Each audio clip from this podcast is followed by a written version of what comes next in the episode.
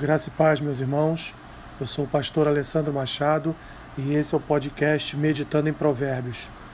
Hoje com Provérbios, capítulo 24, que diz assim: Não tenhas inveja dos homens malignos, nem queiras estar com eles, porque o seu coração maquina violência e os seus lábios falam para o mal.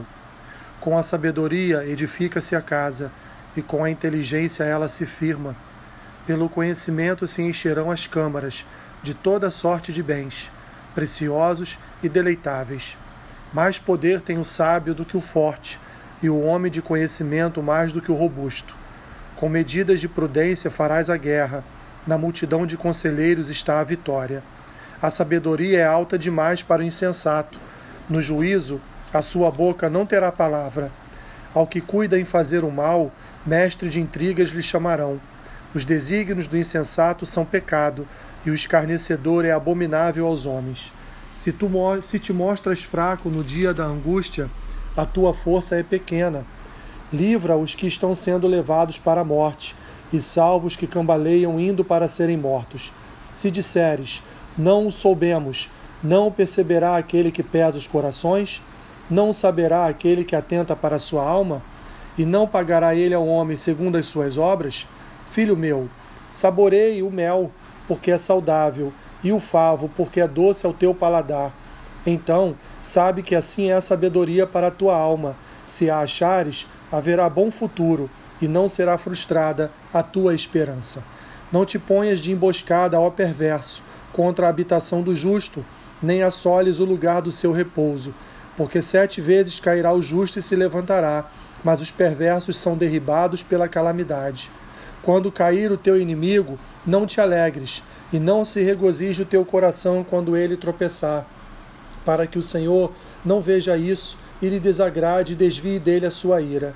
Não te aflijas por causa dos malfeitores, nem tenhas inveja dos perversos, porque o maligno não terá, não terá bom futuro, e a lâmpada dos perversos se apagará. Teme ao Senhor, filho meu, e ao rei, e não te associes com os revoltosos porque de repente levantará, porque de repente levantará a sua perdição e a ruína que virá daqueles dois, quem a conhecerá? São também estes provérbios dos sábios: parcialidade no julgar não é bom. O que disser ao perverso, tu és justo, pelo povo será maldito e detestado pelas nações.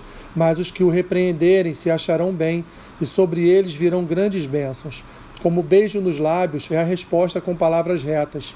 Cuida dos teus negócios lá fora apronta a lavoura no campo e depois edifica a tua casa.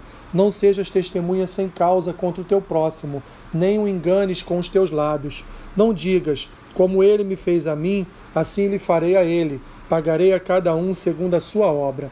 Passei pelo campo do preguiçoso, e junto à vinha do homem falto de entendimento. Eis que tudo estava cheio de espinhos, a sua superfície coberta de urtigas, e o seu muro de pedra em ruínas. Tendo-o visto, Considerei, vi e recebi a instrução, um pouco para dormir, um pouco para tosquenejar, um pouco para encruzar os braços em repouso. Assim sobrevirá a tua pobreza como um ladrão e a tua necessidade como um homem armado. Continuando com a série de ditos sábios, os versículos 1 e 2 apresentam o 19 dito, onde os amigos do jovem podem ser a maior ameaça da sua vida. Os versículos 3 e 4 apresentam o vigésimo dito: a sabedoria traz benefícios para a família, a provisão material e as mais diversas bênçãos familiares.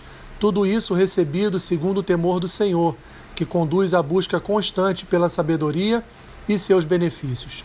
Os versículos 5 e 6 apresentam o vigésimo primeiro dito, a verdadeira força encontrada na sabedoria.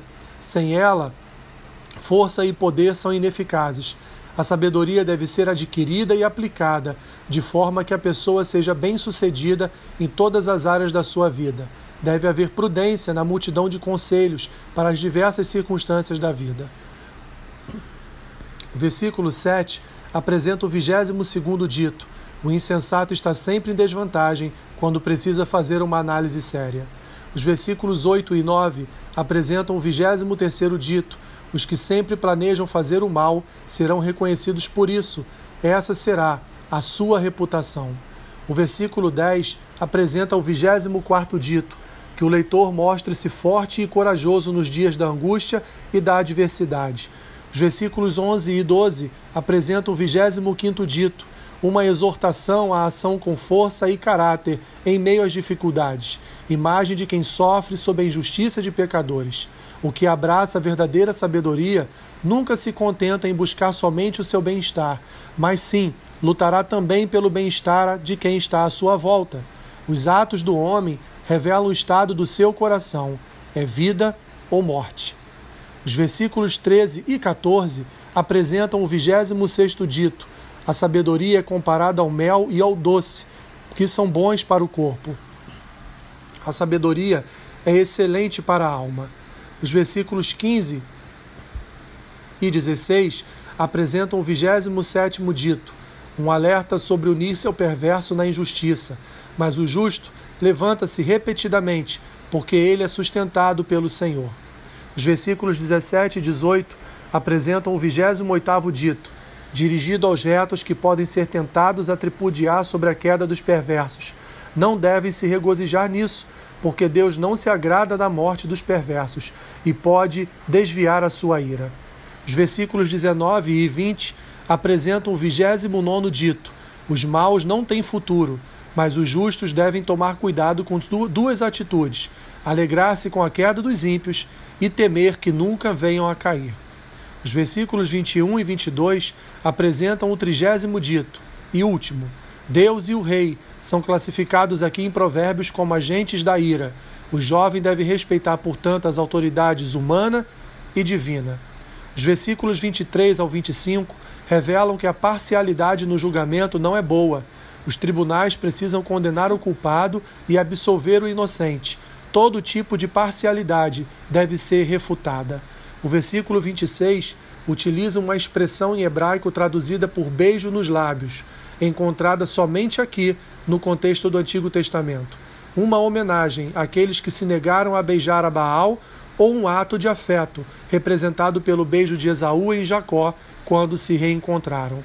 Os versículos 28 e 29 exortam contra o falso testemunho, evitar a retaliação contra o próximo, contra um ato de injustiça do passado.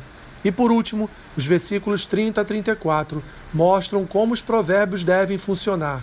A preguiça destrói tudo, mas a sabedoria conduz ao trabalho contínuo e constante. Esses são provérbios autoaplicativos. Portanto, cada um deles podem ser utilizados em nossa vida diária aplicando-os e buscando todos os dias mais sabedoria e conhecimento no Senhor. Que Deus te abençoe rica e abundantemente. Amém.